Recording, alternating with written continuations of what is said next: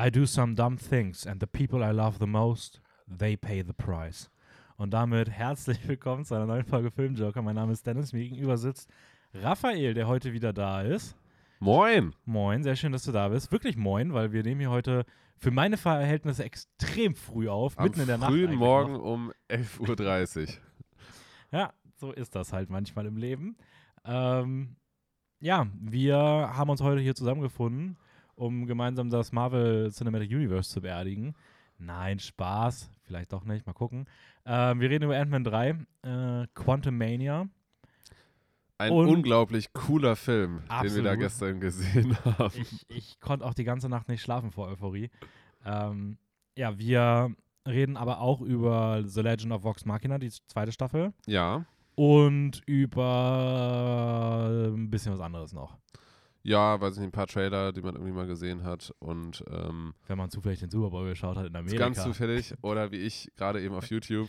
Ja, Ähm, ja, ansonsten, ich weiß nicht, ich habe zwischendurch auch noch ein paar Filme gesehen oder so, aber ich glaube, das würde jetzt irgendwie so ein bisschen den ja Rahmen sprengen, wenn ich jetzt. Ich habe die drei Shrek-Teile gesehen, großartig. ich glaube, da muss man jetzt nicht extrem ausführlich drüber quatschen. nee, da kommt im Laufe des Jahres noch eine Dreamworks-Reihe.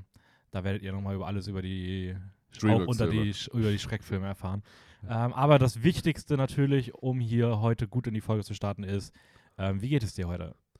Mir geht es äh, wieder gut. Ich war tatsächlich mit, mit meiner Freundin zusammen, mit Lara, im, äh, in Köln, Im wunderschönen Girl. im wunderschönen Köln.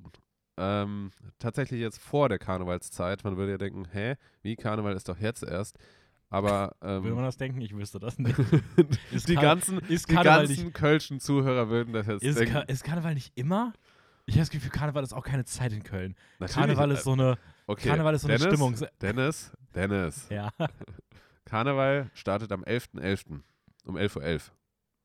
Das ist offizieller Wait, Karnevalsbeginn. okay, ganz kurz, sorry. Ja, Guck mal, das ist doch schon das alle alleinige Argument. Wir haben Februar ja. und du sagst, Leute würden denken, warum denn jetzt schon? Die Karnevalzeit geht doch jetzt erst los. Und dann kommst du mir an und sagst, ja, Karneval startet offiziell am 11.11. Das ist vor vier Monaten. Oder, wenn das jetzt anscheinend vor der Karnevalszeit wäre, dann ist das in sieben, in neun Monaten.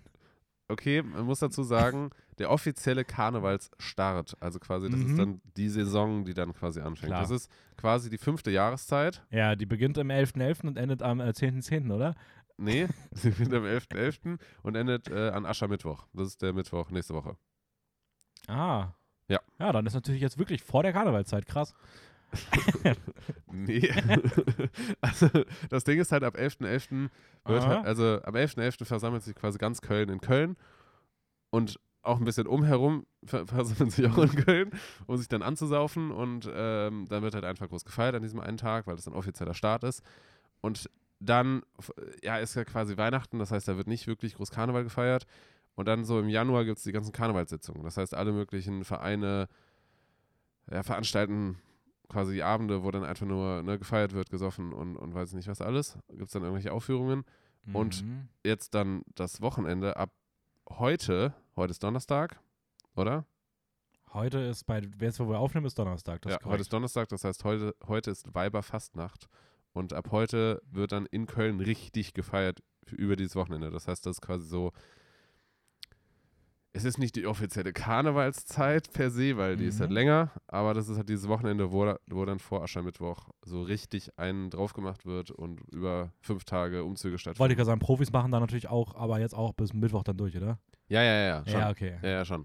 Weil Nice. dann ab, ab, äh, ab ähm, Aschermittwoch wird ja dann gefastet. Ne? Die 40-tägige Fastenzeit bis Ostern. Ja, Die geht ja dann los. der Aschermittwoch. Der Aschermittwoch. Ähm, was ist dein Lieblings-Karnevalskostüm? Was du für dich so jemals hattest? Banane. Großartig, da sehe ich dich auch. Ja. So ein Ganzkörper-Bananenkostüm. Wundervoll. Ja, wir haben tatsächlich einen Gemüse- und Obstsalat schon mal gemacht mit ein paar Leuten aus der Schule. Daniel war da Brokkoli. Brokkoli auch irgendwie ein gängiges äh, Gemüsekostüm für sowas. Ja, auf jeden Fall. Also ich sehe jetzt niemanden als rote Zwiebel gehen. Nee, nee, nee, nee. Aber so Brokkoli geht schon gut. nee, nee, Zwiebel waren die, unsere Ernstfeinde von der Nachbarsschule. Die sind alle als Zwiebel und Knoblauchzehen. Nein, ich rede gerade Quatsch. Das war Bullshit, oder? Ich Ja, war ja, gerade, ja, du hast es gerade so ernst delivered, dass ich kurz dachte, so, what the fuck. Okay, cool. Ähm, Wunderschöner Einstieg in diese Folge. ja, es muss auch mal sein. Aber es ist doch schön, Aber dass mir du geht's vor, gut. Ich, ich hatte einen Köln-Urlaub mit Lara und bis ähm, vor Karneval dann wieder zurückgeflogen. vor Karneval wiedergekommen. Wie geht's dir soweit? Ähm, sehr schön. Ich finde es auch schön, dass du deine Kölsche DNA mittlerweile hinter dir gelassen hast. Ähm, mir, mir geht's gut. Ich bin ein bisschen müde. Es ist nicht meine Uhrzeit. Also seit. es ist halt wirklich nicht meine Uhrzeit. Seitdem ich halt irgendwie, keine Ahnung. Ich, ich, ich weiß nicht. Ich würde jetzt sagen, irgendwie so seit Corona-Semestern und sowas. Ich, ich bin halt so lange in der Nacht wach, mache was für die Uni oder anderen Stuff, dass ich nicht mehr gewohnt bin, zu einer vernünftigen Zeit schlafen zu gehen. Demnach halt auch immer viel zu lange penne Hm? und vor allem um diese Uhrzeit eigentlich nicht aufnahmefähig bin. Ähm, und dann war jetzt ja auch der Super Bowl. Da muss man auch halt die ganze Nacht ja, aufbleiben. da war ich auch bis irgendwie Viertel vor sechs wach oder sowas. Aber warst du durchgehend wach? Bis morgens um Viertel vor sechs? Ja. Ja, yeah, natürlich, hä? Ja, keine Ahnung. Ich, ein Kumpel von mir, Tim, zum Beispiel, meinte, also gut, er hatte auch Spätdienst, hat halt den Super Bowl geschaut, aber er ist immer wieder zwischendurch eingeschlafen. Nein, nein, nein, nein, ich gucke das ja auch wegen des Spiels. Also ich war ja wirklich interessiert. Ich bin, ich bin, ja, ich bin ja an der Sportart Football interessiert. Ah, ach, Äh, da okay. da wäre da wär ich natürlich nicht beeilt. Ich habe die ganze Nacht nebenbei noch was für die Uni gemacht. Ich habe rechts auf meinem rechten Monitor ich den Super Bowl geschaut und links habe ich meine Seminararbeit geschrieben. Großartige Nacht. Ja. Ähm, aber ja, mir, mir geht es eigentlich ganz gut. Das ist so die Kernbotschaft, die man mitnehmen kann. Apropos Super Bowl. ja, Da im Super Bowl sind ja auch ein paar Trailer rausgekommen. ja. Ähm, wir haben die auch beide jetzt geschaut. Ich will jetzt nicht jeden Trailer einzeln durchgehen, weil ich Mhm. finde, das ist Unsinn. Aber so insgesamt ähm, gab es irgendwas, was dich, welchen Trailer du irgendwie interessant fandst, was du gelungen fandst? Hast du eine allgemeine Meinung zu den Trailern? Ähm, allgemeine Meinung zu den Trailern, sehr, sehr, sehr actiongeladen. Mhm. Ähm, also ich hatte wirklich das Gefühl, also mindestens die Hälfte der Trailer, gut, das lag wahrscheinlich auch so ein bisschen an den Filmen, dass sie halt auch einfach ein bisschen actionreicher sind wahrscheinlich. Aber es wirkte einfach wie so ein, wie so ein Feuerwerk und, und Fest von Action und Bum Bum und Karach und Hauptsache irgendwie, äh, weiß nicht, Augen werden aufgerissen und, und man muss halt irgendwie versuchen, Aufmerksamkeit zu bekommen. Also ein Händeringen um Aufmerksamkeit. Ja. Und ähm, ich weiß nicht, also das Einzige, was mich da wirklich gepackt hat, war Guardians of the Galaxy. Aber einfach, weil ich den Trailer sehr gut fand. So. Ja, also das Ding ist, ich, ich würde da eigentlich sehr unterschreiben. Ich habe, ich hatte das im Vorhinein gar nicht so, so ein Gefühl, dass das so ist. Ich habe jetzt aber auch in den letzten Jahren nie groß die Super Bowl-Trailer verfolgt. Und ich hätte schon gedacht, dass da vielleicht auch, ich weiß nicht, dass auch so ein Oppenheimer maybe da seinen ersten großen Trailer bekommt. Also, dass Mm, auch solche ja. Filme da irgendwie sind. Aber es waren wirklich nur so Popcorn-Blockbuster. Ja, Ähm, und auch eher welche, die mich alle per se nicht so interessieren. Außer vielleicht Michael Jordan Air. Also, ähm, der wirkte jetzt halt eher ein bisschen. Ja, der wirkte ruhiger. rausgefallen. Der wirkte ja, die, der, das ist der Sportfilm, der Ja. die Super Bowl-Fans, also die Football-Fans ansprechen soll. Auch wenn es Basketball ist, aber das verkauft natürlich trotzdem gut. Aber so im Großen und Ganzen, ich würde auch sagen, der einzige Trailer, der wirklich was mit mir gemacht hat, war auch Guardians. Mhm. Obwohl ich nicht das Gefühl hatte, dass ich den Trailer gebraucht hätte. Weil mir da teilweise schon zu viel gezeigt wurde, was ich nicht hätte wissen wollen. Ja. Ähm, Gerade auch so rund um Gamora und Peter. Ja. Ähm, aber die Musik ist cool, der Humor passt und ich finde, es kommt eine Stimmung rüber, die sich weiterhin so- nach so einem Finale anfühlt. Ähm, und das ist schon was ziemlich Gutes. Mhm, mhm, So. Auf jeden Fall. Ich, ich muss sagen, was, was es für mich wirklich gar nicht gebraucht hat, Fast and Furious. Es geht Ja, halt irgendwie ist- immer, immer weiter. Das ist so ein Bullshit. Also, Ähm, ja, und Transformers, ich weiß nicht, was ich damit irgendwie anfangen soll. Also, das, ja, die Reihe ist auch tot. also es, es gibt wirklich so Reihen, die immer und immer und immer weitergehen und alles noch bis zum letzten kleinen Ding irgendwie ausschlachten. Ja. Wobei ich sagen muss, beispielsweise, was ich auch noch ganz okay fand, ist äh, Indiana Jones, Dial of Destiny. Mhm. weil ich weiterhin glaube, dass der Film ziemlich gut wird. Ähm, Gerade auch, weil James Mangold halt die Regie macht, also der Logan-Regisseur. Ja. Und ich finde, der, der Trailer hat richtig viel von dem früheren Vibe. Ich bin mir nicht ganz sicher, ob das sich so easy in unserer heutigen Zeit übertragen lässt, weil das fühlt sich wirklich an, als ob das so ein Film aus den 60ern ist. Wann ist denn der erste rausgekommen? Weißt du das? Grob? Äh, wollen wir kurz mal überlegen, das müsste, ich würde sagen 1978 oder 82, irgendwie sowas in dem Zeitraum würde ich das einsortieren. 81. ja, war gar nicht so schlecht. Ja, Ich, dachte, ich hätte jetzt am ehesten getippt 1978. Ja, ich meine, das müsste ja äh, sein, als er noch jung war, ne? Der Hauptdarsteller. Also, Ja, genau, das Ja. war, also das war auf jeden Fall auch nach den Star Wars Filmen. Ähm, stimmt, die waren ja Ende 70er, ne? Meine ich. Müssten die ah, stimmt, das war nach, 78 oder müsste sowas? zwischen dem zweiten und dritten Star Wars Film gewesen Irgendwie sein. sowas. Weil ich glaube, der erste Star Wars müsste 1977 gewesen sein. Äh, Ja, 77. 80 und 83, die waren alle drei Jahre. Das heißt, es ist zwischen dem zweiten und dritten rausgekommen. Ah, krass, ich hätte gedacht, der war in Star Wars jünger. Als in, also ich dachte, der wäre der kompletten Star Wars-Reihe jünger gewesen, als, also dass der Indiana Jones dann nach Star Wars Episode 6 gemacht hätte. Wir reden natürlich von Harrison Ford. Ja, ja, genau. Ja. Aber, ähm, anyways, sonst darüber hinaus, ja, die ganzen Blockbuster-Trailer haben mich jetzt nicht so gehypt. Ich fand die Idee von dem Mario-Spot ganz cool. Ja, die fand ich auch überraschend. Ähm, Überraschend gut, ja. ich, ich weiß immer noch nicht, was ich von 65 halten soll, weil ich finde irgendwie, dass der cool aussieht. Ich habe aber nicht das Gefühl, dass er großen Inhalt hat. Also, das ist halt so, ja, wir schicken da jetzt irgendwelche Menschen in die Dinosaurierzeit und das ist. ja, nee, so, ich glaube, die, die, die, es ist ja irgendwie so, dass die irgendwie durch einen Fehler oder so, die haben, sind halt so technisch weiterentwickelt, dass sie durch einen Fehler aus in der Zeit zurückreisen und halt in der, auf der, in der eigenen Vergangenheit landen ja, und halt 65 Millionen Jahre zuvor auf der Erde stranden. Ja. Mit ihrer Zukunftswaffe, also mit ihrer Zukunftstechnik. Ja.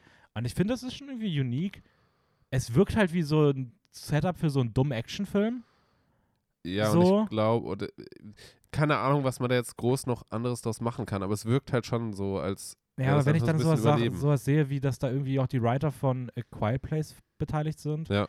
Adam Driver die Hauptrolle spielt und die Visuals halt auch, also er sieht halt gut aus, so, also ich weiß nicht. Dann haben, auf der anderen Seite steht aber so dieser Titel und ich finde, der Titel ist so beschissen. Also, dass der Film einfach nur Sex 65 heißt, finde ich, I don't know, ich weiß nicht. Also, ich fühle den Titel halt auch gar nicht. Ja, der Titel ist halt irgendwie einfach nur so auf ein, ja, es findet halt in dieser Zeit statt, aber mehr sagt das ja nicht aus. So. Oder was kann, es, was kann das denn noch mehr aussagen? Nee, tut's nicht. Es sagt aus äh, 65. Es sagt ja nicht mal aus 65 Millionen Jahre, es sagt einfach nur Ja. 65. So, das kann auch irgendwie ein Film über die Rente sein. Oder er ist 65 Jahre dort gefangen vor 65 Millionen Jahren. Ja, oder. Ja, das sind eigentlich die beiden Optionen. Also, ich habe gerade überlegt, ob es noch was weiteres Er gibt. ist aber ja nicht plötzlich so alt, so irgendwie. Leider nicht. Oder, oder er kommt wieder zurück, wenn er 65 ist. Oder es passiert der ganze Film 65 Mal. Oh. 65 Versionen von sich selber reisen zurück in die, die Vergangenheit. Okay, egal, ich glaube, das äh, reicht jetzt auch. Ähm, haben wir noch irgendwas oder, oder wollen wir Ach, ich weiß richtig nicht. Es gab, einsteigen? es gab noch einen neuen Flash-Trailer. Stimmt. Den haben, äh, das ist das Ding, den fand ich tatsächlich auch nicht so schlecht, aber den haben wir gestern im Kino gesehen Ja. und äh, deswegen habe ich da jetzt nicht so den als Super Bowl-Trailer nochmal wahrgenommen. Äh, der ist auch ganz cool. Ich bin generell mal gespannt, wo das DCEU hingeht. Hm? Gerade auch wenn dann James Gunn äh, ab nächstem Jahr, glaube ich, die Kontrolle übernimmt. Also ich glaube, die Filme dieses Jahr waren ja schon produziert, die werden auch alle normal rauskommen. Ja. Ähm, also The Flash, Aquaman und Shazam müssten das sein. Und äh, ab danach übernimmt er ja die Verantwortung und dann mal sehen, wie das dann sich entwickelt, weil er ja gefühlt einer der guten Kreativköpfe im Superhelden-Genre ist. Deswegen Ja. mal sehen. Aber da, da wurde halt auch einfach nur irgendwie so ähnliche Prämisse wie in Spider-Man genommen. Also im Sinne von, okay, Flash reist in, ein vergangenes, äh, in, in ein Paralleluniversum und dort existieren halt die gleichen Superhelden, nur halt mit teilweise anderen oder alten Darstellern. Ja, also das Rad erfindet da jetzt auch keiner neu. Nee. Das, das stimmt schon. Naja. So ist das halt im So. Superhelden-Genre. Da muss man halt mit leben. Ähm, Vox Machina. Vox Machina. Die zweite Staffel ist durch. Ähm, die Animations-Prime-Serie für Erwachsene mit sehr viel vulgärer Sprache, sehr viel Blut und Gedärm und äh, sehr, sehr viel sehr cooler Fantasy, die Mhm. auf dem Critical Role, auf der Critical Role Webserie basiert. Ähm, Für die Leute, die nicht wissen, was das ist, ähm, es geht um D&D, also Dungeons and Dragons, ist quasi ein, ich sag jetzt mal, im Kopf stand, st im Ko größten Teil im Kopf stattfindendes ähm, Rollenspiel, Entschuldigung. Du hast dich gerade so verhaspelt, dass ich kurz dachte, so, hä, wo spielt denn dein Kopfstand eine Rolle? Kopfstand. Nee, also das heißt, ähm, eine Reihe von Voice-Actern haben zusammen dieses Spiel gespielt, also quasi eine Art Brettspiel, in dem es darum geht, mit eigenen Charakteren zusammen als Team eine Geschichte zu durchleben. Und ähm, das Ganze haben sie dann quasi gefilmt und gestreamt und das hat extrem viele Folgen und unfassbar viele äh, Sehstunden. Ähm, und das hat einen riesigen Hype bekommen und sehr viele Leute haben sich das angeschaut. Also es hat jedes dieser gestreamten Videos hat teilweise mehrere Millionen Klicks. Ah, echt krass. Ja, ja, das ist schon echt groß. Und ähm, das haben sie jetzt halt zum Anlass genommen, weil das halt so erfolgreich war und so gut gelaufen ist, dass sie das Ganze als ja, animierte Serie verfilmt haben. Ja, mit Prime zusammen halt. Also mit Genau, mit Prime zusammen. Und die Voice-Actor, die quasi selber das Spiel gespielt haben, sprechen halt auch ihre eigenen Charaktere. Und das ist halt eigentlich ziemlich cool. Ich Ja. weiß auch gar nicht, wie die sich zusammengefunden haben. Mich würde doch mal viel mehr interessieren, wie die so Side-Characters verteilt haben in der Webserie. Stimmt. Also, Ja. das finde ich, ja, mal, wäre auch mal w- äh, interessant zu hören. man mal, kann man mal eine, für Aber- die dritte Staffel nachschauen dann. Ja, aber genau, und die sind jetzt in die, äh, in die zweite Season gegangen. Wir waren große Fans der ersten Season damals schon, haben da auch schon im Mhm. letzten Jahr mal irgendwann im Podcast drüber geredet. Oder vorletztes Jahr. Ich bin mir gar nicht sicher, wie lange es schon her ist. Ein Jahr? Wann war denn. Arcane? Arcane war Dezember vor dann quasi zwei Jahren, also vor einem Jahr und drei Monaten. Okay, dann ist das auch aus dem, also Vox, Vox, Invincible und Arcane sind alle aus dem gleichen Jahr gewesen. Das heißt vor eigentlich dann zwei Jahren. Ja, vor zwei Jahren. Ähm, ah, kann ich doch hier nachgucken. Ich habe doch hier IMDb offen. Ja, genau. Also wir waren große Fans Äh. der ersten Staffel. Ich bin jetzt tatsächlich noch ein größerer Fan nach der zweiten Staffel. Ähm, Äh, also, nee, Bullshit. Ganz kurz. Äh, Ja. Die erste Staffel war Jänner letzten Jahres. ah, dann ist Arcane vor denen rausgekommen wahrscheinlich. Aber dann halt das Jahr davor. Nee, dann war Arcane auch letztes Jahr.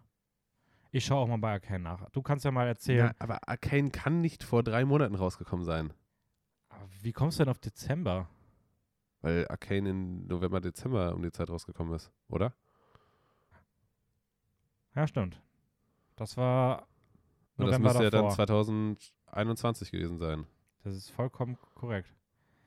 Und dann könnte natürlich Invincible und und und aber, aber ich habe das Gefühl gehabt, dass wir am Ende von einer, Pod äh, von einer Jahresrückblicksfolge alle, äh, äh, über alle. drei Serien geredet haben und nämlich darüber geredet haben, was das für ein gutes Jahr für Animationsserien war. Weil Invincible war März 2021. Ja, das passt ja dann. Ja, aber dann passt Vox da nicht rein. Nicht? Nee, weil Vox ist Ende Jänner rausgekommen und da hatten wir ja schon seit einem Monat die Folge aufgenommen. Aber anyways, dann war es halt nur Invincible und Arcane, über die wir da geredet hatten. Okay. Dann haben wir über Vox Machina, glaube ich, so mal geredet. In einer Ja, gut, gut, kann sein. Ähm, das heißt, Anyways, sie haben jetzt ziemlich genau ein Jahr gebraucht für die. die haben ziemlich genau ein Jahr gebraucht. Ja. Okay, ist ja ein gutes Pacing eigentlich. Ja, muss aber auch sagen, dass das animationstechnisch, glaube ich, die, Wenig aufwendigste. die wenig aufwendigste davon ist, Ja, würde ja. ich behaupten. Invincible Und die, haben, ich nicht. und die haben halt eine gute Grundlage für die Story, ne? Wenn sie eh schon. voll, die Spiele voll, haben. Ja. Ja, da, da, da hat Arcane die größte Hürde, weil Invincible basiert ja auch auf einem Comic. Ja. Also, ja. Anyways, kommen wir mal erst endlich zur zweiten Staffel. äh, um was geht es denn diesmal? Also, wir spoilern natürlich ein bisschen, was in der ersten Staffel passiert ist, wenn ihr das nicht hören wollt oder hören könnt. Oder Ja. schaut euch auf jeden Fall Vox Machina an, das ist sehr, sehr cool. Äh, falls ihr jetzt nicht weiterhören wollt, weil ihr das nicht kennt, dann skippt einfach mal so ein paar Minütchen vorwärts. Genau. So, wir, wir spoilern jetzt nichts zur zweiten Staffel, aber wir spoilern halt so minimale Sachen, maybe zur ersten Staffel, halt, wo wir am Anfang der zweiten Staffel dann stehen.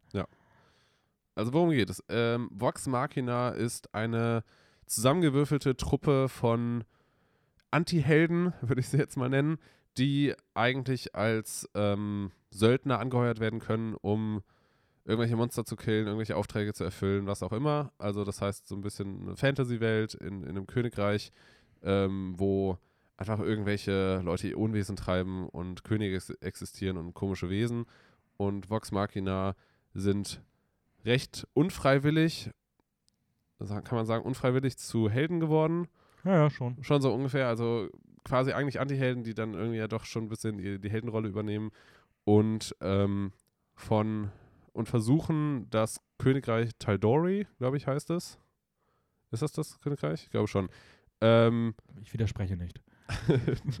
ähm, versuchen sie quasi vor angreifenden Drachen zu beschützen. Dem Chroma Conclave. The Chroma Conclave, genau. Und das ist eigentlich, eigentlich der, der Handlungsbogen, der ähm, von Anfang an eine Rolle spielt. Badumts,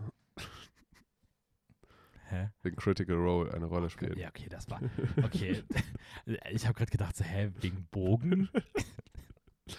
Ähm, warte, ich ich habe mich da gerade selber richtig rausgemacht. Egal.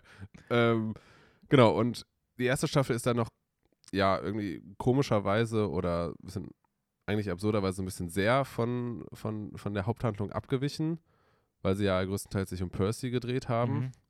Ähm, weil er verflucht war und da ja irgendwie das alte Familien, der alte Familiensitz von so einem komischen Vampirpaar irgendwie beherrscht wurden Ja. und äh, seine Schwester da gefangen war. Und die haben sie dann halt gerettet und jetzt springen sie aber eigentlich hauptsächlich zur Hauptstory wieder rüber und machen eigentlich genau das gut oder besser, was in der ersten Staffel noch so ein bisschen hinterherhing. Also eigentlich die Weiterentwicklung der anderen Charaktere. Und irgendwie versuchen sie besser zu werden und irgendwie versuchen sie die Drachen zu bekämpfen. So, das ist ganz grob die Handlung der zweiten Staffel. Ziemlich genau die Handlung der zweiten Staffel. Ja. Ja, also ich muss sagen, ich, ich fand es diesmal ziemlich cool, dass wir einen Fokus bekommen haben auf all die Figuren, die in der ersten Staffel ein bisschen blass geblieben sind. Mhm. Also wenn ich mir überlege, so in der ersten Staffel hätte ich halt gedacht, okay, die, die äh, Vax-Zwillinge Mhm. Sind irgendwie nicht so ganz, ganz, also hast nicht so ganz viel Backstory bekommen. Ähm, äh, jetzt wollte ich gerade Gronk sagen. Krog, glaube ich, heißt der, da? Grog. Grog? Also ich glaube, er wird G-R-O-G Ja, ne, geschrieben. Okay, ich weiß immer nicht, ob das G oder ein K irgendwo noch drin wäre. Ja. Aber Grog ist mir ein bisschen sehr kurz gekommen. Und äh, genau das sind jetzt halt irgendwie für mich die beiden Figuren gewesen, oder die drei Figuren, die jetzt irgendwie in der zweiten Season halt ähm, endlich mal näher beleuchtet wurden. Gleichzeitig haben sie aber trotzdem auch die anderen Figuren halt Aber gut weiterentwickelt. Scanlan doch auch, oder? Oder, oder inwiefern hat Scanlan in der ersten Staffel schon Spotlight bekommen? Ja, Scanlan hat jetzt halt in der ersten Staffel eher Spotlight bekommen in der gezeigten Gegenwart, sage ich mal. Also jetzt nicht weniger seine Backstory oder sowas. Ja, ja, ja, okay. okay aber ich okay. finde auch nicht, dass die zweite Season da so viel gemacht hat. Klar, so ein paar Sachen oder sowas, aber schon ja, es wird eher. ja schon ein bisschen mehr aber, es angedeutet. keine, aber es ist keine, es ist jetzt weniger, dass irgendwie Backstory gezeigt wird oder erzählt wird. Es ist eher so, dass er halt in der Gegenwart irgendwie Auswirkungen mitbekommt. ja, okay. So, und ah, das war in der ersten Staffel auch schon so. Also ich finde, das ist so, so Scannen erzählt sich viel durch das, was ihm widerfährt. Ja, So, ja, während bei ja, den ja. anderen halt dann eher auch mal wirklich Backstory gezeigt wird. Ja, okay. Ähm, Ja, okay. und du viel auch siehst und viel fokussierter auch auf Figuren triffst, Mhm. die du ab Anfang an weißt, dass die eine Verbindung zu ihm haben und dann Ja. halt auch und so weiter und so fort. Äh, Scanlan ist trotzdem bei deinem Peak-Figur aus äh, Vox Machina, da müssen wir nicht drüber reden, glaube ich. Alter, also, dieser, dieser Moment, wo sie mit dem Finger voran. ja. also, da ich weiß nicht, da kommt auch keine der anderen Figuren dran. Also ich finde, auch an Staffel 2 ist es für mich weiterhin so geblieben, dass Scanlan so die strahlende Figur dieser Serie ist. Aber, ja. Ja, aber ich, ich finde, also mir, mir sind alle Charaktere sehr stark ans Herz gewachsen. Also ich, ich finde jetzt gerade, ich könnte auch gar nicht, also ich weiß von dir, dass du Scanlan als deinen Lieblingscharakter, sag ich mal so, definierst, oder? Mhm. Nehme ich an. Ähm, und für mich, also ja, ich finde ich find die Figur auch großartig, aber ich könnte für mich jetzt gar nicht so einen Lieblingscharakter irgendwie daraus lesen, weil ich finde, alle auf ihre eigene Art und Weise eine echt coole Dynamik miteinander haben. Und ja, das, das auf jeden Fall. und so einzigartig irgendwie sind, dass, dass man jeden irgendwie mit einem Lächeln irgendwie bewundern kann, sage ich mal so. Also für, für das, was sie sind und wer sie sind. Und das, da merkt man halt auch, dass hinter jedem Charakter wirklich diese eine Figur auch steckt. Also, ähm, dass halt wirklich einzelne Synchronsprecher Ja. diese Figur irgendwie entwickelt haben und richtig viel Herz und, und Charakter halt irgendwie da reinstecken. Also, wenn ich noch eine Figur sagen müsste, die für mich ähnlich dicht dran ist an Scanlan, wäre es für mich am ehesten noch Keyless. Mhm, Äh, Ich finde sie einfach extrem cool, weil ich mag halt sowohl, wenn irgendwie die Fähigkeiten interessant sind, Mhm. ähm, eine Entwicklung cool ist, natürlich irgendwie auch große Plotpoints um die Figur herum passieren, aber sie auch so in ihrem Casual-Ding irgendwie interessante Quirks oder sowas hat. Und ich finde einfach Keyless, es gibt diese eine äh, Szene, wenn sie irgendwann mal in einer Bar sind und äh, sie jemanden zum Tanzen auffordern möchte. Ja. Und wie sie da einfach dann das davor und danach agiert und dann auch noch so, ich dachte, ich wäre cool. Äh, und dann einfach sich irgendwie so, ein- so ein komplettes Bier reinballert. Ist Ja. irgendwie, ich weiß nicht, das ist einfach, für solche Szenen, das sind so die, die bei mir halt voll hängen bleiben und äh, ich, ich finde sie aber extrem cool. Aber Wenig- einfach diese, diese große Unsicherheit, die sie irgendwie hat, in dem, was Ja. sie tut, obwohl sie eigentlich ein echt cooler Charakter ist und auch krasse Fähigkeiten hat. Ja, voll. Und das ist irgendwie, ich weiß nicht, das ist irgendwie interessant, deswegen. Ähm, bei allen anderen habe ich immer so Sachen, wo ich mir denke, ah, okay, das ist ein bisschen, das interessiert mich jetzt nicht so sehr. Ja. So, äh, wen ich tatsächlich in der zweiten Staffel eher schwach fand, ist für mich Percy. Ja, Gerade weil der, das wäre für mich ein Anwärter gewesen nach der ersten Season, für mich eine Art Lieblingsfigur, mhm. weil ich fand alles um ihn herum mit diesem dämonischen Auftreten, gerade mit dieser Maske, äh, die er da hatte, das, das fand, ich fand das so geil. Und ich finde es irgendwie schade, dass das halt so besiegt ist, dadurch halt auch irgendwie weg ist und die Figur aber auch jetzt nicht mehr so wirklich was Interessantes ja hat. sie bleibt halt sehr blass zurück. ja, Und ich glaube, das war halt den, den Serienschreibern, sage ich jetzt mal, oder die Leute, die halt jetzt die, die ganze Serie konzipiert haben, war das, glaube ich, einfach sehr bewusst, dass sie halt den Hauptaugenmerk auf Percy in der ersten Staffel gelegt haben und jetzt halt ein bisschen mehr die anderen Charaktere Ja. erzählen müssen. Ja, man hätte vielleicht noch ein bisschen mehr nebenbei einstreuen können, so.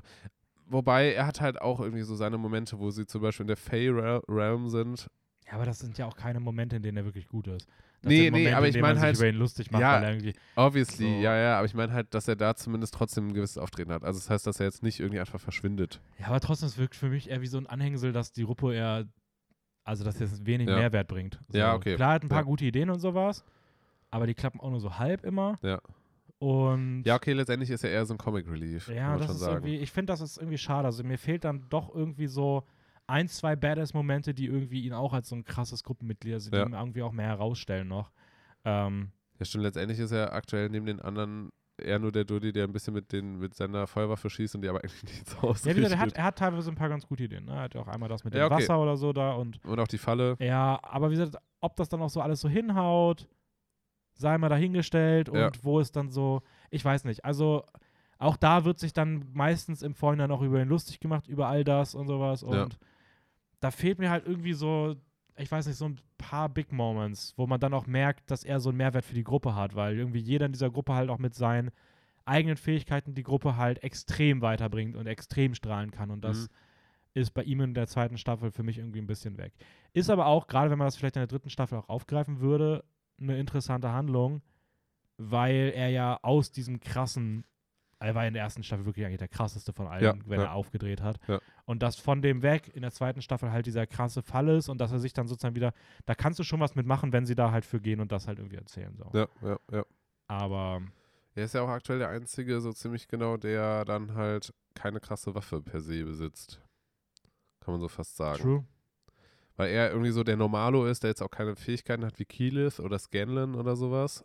Ähm, Oder äh, Pickett. oder, ja, genau, genau. Heißt die Pickett?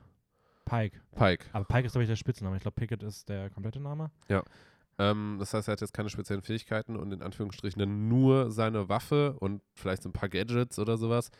Ähm, aber das bleibt halt schon stark zurück hinter dann den, den anderen Waffen, sage ich mal, oder Fähigkeiten, die dann halt die anderen besitzen, so. Ja, aber mal sehen, wo das noch Ganze hinführt. Also, ich meine, die haben ja noch einiges vor sich, so, so wie man halt mitbekommt. Ja, ich, hab- ich kann es gar nicht einschätzen. Also ähm, ich weiß nicht, wie, sage ich mal, wie viele, wie viel Prozent der Haupthandlungen sie jetzt umgesetzt haben. Weiß ich auch nicht. Ähm, Um aber ich freue mich auf auf, Season 3 extrem, weil ich fand Ja. Vox wirklich, also ich fand die zweite Staffel auch kn knapp besser als die erste. Ich, ich muss sagen, für mich trotzdem, wenn man mal ganz kurz sagen würde, was man vielleicht negativ sehen kann, also ihr solltet dann euch, wenn ihr das schaut, sollte euch schon bewusst sein, dass es halt auf dieser Webserie basiert und ich Ja. finde, man merkt, dass da so ein D&D-Abenteuer, so ein gespieltes D&D-Ding hintersteckt, Mhm. weil es halt teilweise, egal wie absurd und bizarr es ist, dann doch immer wieder ein bisschen ähm, vorhersehbar ist, wie gerade so mit so Konflikten umgegangen wird oder wie, wie krass Auswirkungen von etwas sind oder wie krass dann wirklich nur die Auswirkungen von etwas sind. Ja. Ähm, da kommt für mich so ein minimaler negativer Aspekt rein.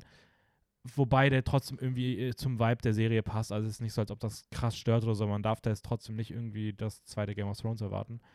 Ähm, Ja, also gerade gerade wenn man halt, wenn es halt um solche Sachen geht, wie gefährlich oder wie tödlich sind jetzt bestimmte Sachen oder Aktionen, wirkt es halt so, ja, okay, es waren halt ursprünglich alle Spieler eines Spiels und ähm, die haben halt so weit Erfahrung in dem Spiel, dass sie es halt nicht so weit kommen lassen, dass da jetzt jemand groß drauf geht oder sowas. Also, Ja. Ja. Und, ähm, und ich persönlich bin kein Fan vom CGI rund um die Drachen. Ich, ich habe mich da einfach die ganze Season nicht dran gewöhnt. Äh, ich finde, das sieht einfach aus wie aus den 2000ern und ist absolut nicht auf dem ansatzweise dem gleichen qualitativen Level wie der Rest der Visuals. Ähm, ja. tja, ja, was soll man machen? Kann man jetzt machen. Muss man mit leben, aber das sind auch für mich so die einzigen Sachen, wo die, wo Vox Machina irgendwie Schwächen hat, ähm, wenn man die suchen möchte. Wobei die beim Schauen jetzt auch nicht wirklich stören.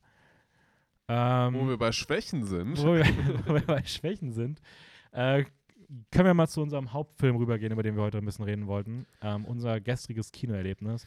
Ant-Man and the Wars Quantumania. Der dritte Teil des äh, Ant-Man Universums. Universums, der Abschluss der Ant-Man-Trilogie. Äh, der Startschuss in Phase 5. Mhm. Äh, nach Wakanda Forever, der die Phase 4 beendet hat, ist das jetzt der erste Film in der Phase 5 gewesen. Wie wird das eigentlich bestimmt? Ja, das haben die einfach auf der Conference bestimmt. Ah, Also, also wahrscheinlich, was, was heißt jetzt Phase? Also, ja, okay. naja, wahrscheinlich jetzt halt mit Kang. Ne? Einführung des jetzt- neuen Bösewichts. Ja, okay. Klar, den hat man schon mal voll gesehen, aber jetzt ist Ja. halt so wirklich mal ein.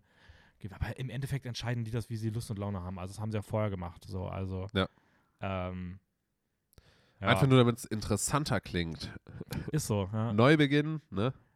ja, stimmt schon. Also, Ja, ist ja letztendlich schon einfach so ein bisschen Marketing, ne? Also, wir wissen halt, der Film war scheiß oder ist scheiße. Und wir wollen jetzt ein bisschen Marketing machen und sagen, ey, das ist jetzt die Startphase in ein neues Abenteuer. Also ganz wichtig, das, hier, das ist hier unsere Meinung. Das ist unsere Meinung. Ähm, wir Also- reden hier, wir reden, wir heben hier keinen filmkritischen Ultra-Anspruch, ähm, hier jedem Aspekt des Films äh, gerecht zu werden, sondern wir geben hier lediglich unsere Meinung nach unserem gestrigen Kinoerlebnis wieder. Stimmt, wir haben ja auch schon die Meinung von anderen Freunden gehört, die den Film unfassbar lustig fanden. ja, wie gesagt, das ist, das ist ja auch das, äh, ist ja auch das Schöne, je, jede Person, wie man, wie, wie, wie man mag. So. Ja, ja, ja, sowieso. Ähm, spoilern wir?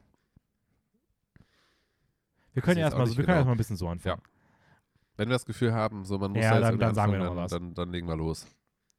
Äh, da du gerade die Handlung zu Vox Machina zusammengefasst hast, kann ich gerne was Gerne. zu, äh, zu Ant-Man sagen. Ähm, wir setzen ein und sehen einen Scott Lang, der die Avengers-Zeiten hinter sich gelassen hat, äh, der gar nicht fassen kann, äh, wie es um seinen prominenten Ruf steht und mittlerweile ein Buch geschrieben hat über den Little Guy, äh, über, aus dem er auch immer fleißig vorliest und eines Tages bei einer Vorlesung den Anruf bekommt, dass seine Tochter äh, Cassie, Casey, Casey, Casey, nicht Cassie, beides geht, äh, Bestimmt. dass seine Tochter Casey im Gefängnis sitzt, fährt sie abholen, ähm, sie hat mal wieder ein bisschen für Probleme gesorgt. Unsinn Und gemacht. dann treffen sich die ganzen fünf Leute, die wir auch in diesem Film begleiten werden, rund um ähm, Hank, den man ja schon kennt, um äh, die Wasp und die Hope heißt sie, glaube ich, oder? Genau, Hope und die zurück, zurückgekehrte Mom ähm, zum Essen und erfahren, dass die Tochter mit Hank zusammen an einer crazy Quantum-Technologie rumgeforscht hat. Und ehe sie sich versehen, werden sie reingesaugt und landen in der, äh, in der Quantum, im Quantum Realm, also im Reich, im Quantenreich. Und sind dort auf einmal, wo auch die, die Mom ähm, feststeckte. Janet. Für, für 30 Jahre. Ja, für 30 Jahre, äh, was man ja im zweiten Teil Mhm. sehr ausführlich behandelt hat. Und ähm, ja, und man merkt direkt bei ihrer Reaktion, oh, sie hat doch nicht alles gesagt, hier scheint mehr hinterzustecken, als man denkt. Da gibt es auch noch andere Leute, da passiert Kram und da findet sich auch ein gewisser Kang wieder, das man ja auch schon im Trailer sieht, der Mhm. hier der große Antagonist ist, der jetzt ja auch in Phase 5 ähm, weiter ausgebaut wird und ja auch dann in Avengers 5 münden wird Ja. und den wir hier das erste Mal sehen. Und wir erforschen die. Greenscreen-Welt. Ja. Ähm, Und alle fünf begeben sich auf einen riesigen Familienurlaub. mhm. That's the movie. Woo! Habt ihr da nicht richtig Lust bekommen, ins Kino zu gehen? Okay, äh, Spaß beiseite, denn so viel Spaß hatten wir nicht bei dem Film. Ähm, Ich weiß ja, auf, nicht. auf, auf diesem Level ungefähr haben diese Witze stattgefunden, meiner Meinung nach. Ähm, Also das Ding ist halt, ich weiß nicht, ich finde es halt auch krass, weil, weil unser Kinosaal ein sehr junges Publikum war, größtenteils. ja, es bestand größtenteils aus so 14- bis 16-Jährigen. Ja, es war halt so eine Schulklasse. Ja. Und Sie haben es- Sie haben normalerweise, es uns auch im Nachhinein noch bestätigt, dass sie Ja. in der Schulklasse waren. und normalerweise hätte ich schon gesagt, dass die so, dass das so das Zielpublikum wäre, Ja, aber auch die haben das irgendwie so gar nicht gefühlt. Also ich glaube, ich war selten in einem Kinosaal, wo ich während des Films gemerkt habe, wie wenig einfach alle gerade diesen Film fühlen. Ich glaube aber auch, weil es halt eine Schulklasse war, sie haben halt einfach viel geredet und fanden es halt witzig und, und haben da einfach so ein bisschen den Saal für sich eingenommen. Also das darf man jetzt nicht, finde ich, so falsch einordnen. Ja, das, aber gut, man, aber auf anderen Seite, ja, das stimmt schon, aber auch wenn man sich sonst so anguckt, also der Film kommt ja bisher unfassbar schlecht ja, weg. ja, ja, ich weiß. Also in äh, sowohl in, ähm, in so Fanumfragen als auch jetzt bei irgendwelchen äh, KritikerInnen. Ja. So, das ist, glaube ich, sogar fast der schlecht laufendste Film. Ich so. glaube auch. Also steht aktuell, hatte. ich glaube, bei, bei Letterboxd auf 2,8. Ja, bei IMDb steht er auf 6,57. Das ist auch nicht so viel für Marvel und äh, auch bei Rotten Tomatoes hat er auch Rotten-Status aktuell. Ja. Also ich weiß nicht, das ist schon. Gut, der ist jetzt natürlich auch fairerweise jetzt erst irgendwie einen Tag draußen, also mal gucken, wie sich das über die nächsten ein, zwei Wochen ver ver verläuft. Aber auch dafür, dass der Film halt gestern Release hatte, so der Saal war bei weitem nicht ausverkauft. Ja. Ähm, Ja, der Saal war eigentlich nur so weit ausverkauft, weil wirklich eine ganze Klasse zusammen reingegangen Ja, ist. wenn die nicht da gewesen wäre, hätten die da fast gefühlt alleine gesessen. Und das finde ich halt schon krass für, für einen neuen Marvel-Film, der halt so gerade frisch rauskommt. Also das ist irgendwie unüblich, weil wenn ich mich überlege, wenn wir so, wenn ich mich überlege, wenn ich mir so überlege, wie wir so bei, keine Ahnung, Wakanda Forever eine Woche vorher Karten geholt haben und gerade noch irgendwo so rechts am Rand einen Platz bekommen haben ähm, und du teilweise bei anderen Sachen Wochen im Voraus die Karten kaufen musstest, wenn du da irgendwas haben wolltest, ähm, da ist es schon krass, dass sowas wie Ant-Man 3 gefühlt einen leeren Saal hätte, wenn du jetzt nicht irgendwie wir haben, wir haben die mit einer Schulklasse wir haben hingehst. eine, Wo- die Karten eine Woche vorher geholt, oder? Ungefähr. Ja, Du hast mir letzte Woche geschrieben Ja. irgendwann, ja. da war auch noch nicht viel weg. Ja. Da waren wahrscheinlich die anderen Plätze weg, die nicht von der Schulklasse kamen. Aber ja, ist war irgendwie ein weirdes Kinoerlebnis. Ich habe selten in so einem lauten Kinosaal gesessen. Ja. Ähm, es hat mich bei dem Film irgendwie am Anfang minimal gestört, weil ich halt natürlich auch dem Film eine faire Chance geben wollte. Aber ich war so schnell abgeneigt, dass es mir dann irgendwann auch egal war und ich irgendwann auch teilweise mehr auf die Leute geachtet habe, als noch irgendwie auf den, äh, auf den Film. Und ähm, du bist hier sehr am Rumkränkeln. Hast du, nicht am, hast du nicht am Anfang gesagt, dass du dich wieder gesund fühlst? Ja, ich fühle mich auch gesund. Vielleicht ist dir ein kleiner Ant-Man in den Hals geflogen, der sich da jetzt gerade bereit macht. Ant-Man. ein kleiner Ant-Man. Ähm, ja, also keine Ahnung, also ich weiß auch nicht, ich, das Ding ist, bei mir ist so eine richtige, ah, so eine richtige Lethargie eingetreten. Ich weiß gar nicht, was ich zu dem Film noch sagen will. Also, Ja. man kann ja schon mal ganz grob so sagen. Also, ich fand, der Film hat von Anfang an so eine ganz komische Humorschiene irgendwie eingefahren. Also, wo man wirklich dachte, echt, Leute, irgendwie, das, wenn man, wenn man diesen Humor irgendwie feiert, dann hat man auch wirklich viel Spaß, glaube ich, an dem Film. Oder kann Spaß haben. Also, wirklich viel Spaß ist jetzt übertrieben, aber man kann schon Spaß daran haben. Ähm, er hat halt immer wieder stellenweise so, ja, so Momente, wo man echt mit so einem leichten Kopfschütteln und Schmunzeln irgendwie dachte so, oh Leute, muss das jetzt wirklich sein? So in die Richtung. Du hast das so ein bisschen beschrieben in Richtung, dass das Rick and Morty Humor so ein Ja, bisschen es ist. so diese Randomness aus diesen äh, Cartoon-Series à la Family Guy, Rick and Morty. Ja. Aber halt nicht auf die gewiefte Art wie da, sondern halt schon eher für ein junges Publikum. Ja. Aber trotzdem halt hat es schon diese Absurdität und diese Randomness und die Art, wie so Sachen erzählt werden, die mich irgendwie an sowas erinnern. Aber ich hab, bin jetzt auch kein Fan von Rick and Morty und so. Also ich, Ja. kann, ich kann damit persönlich eh gar nichts anfangen. Das ist aber vollkommen was Subjektives. Und ich habe halt das Gefühl, dass das bei dem Film auch sehr stark reingespielt hat und ich das halt irgendwie. Ich glaube, ich glaube, ich glaube, habe. dass sie da diesen Gedanken geschoben haben, okay, wir steigen jetzt in die Quantenwelt ein und die ist so absurd und versteht man noch gar nicht, dass, dass man da halt einfach so, ich sag mal, der Kreativität komplett freien Lauf gelassen hat und da halt einfach deswegen so viel absurden Kram mit einbaut.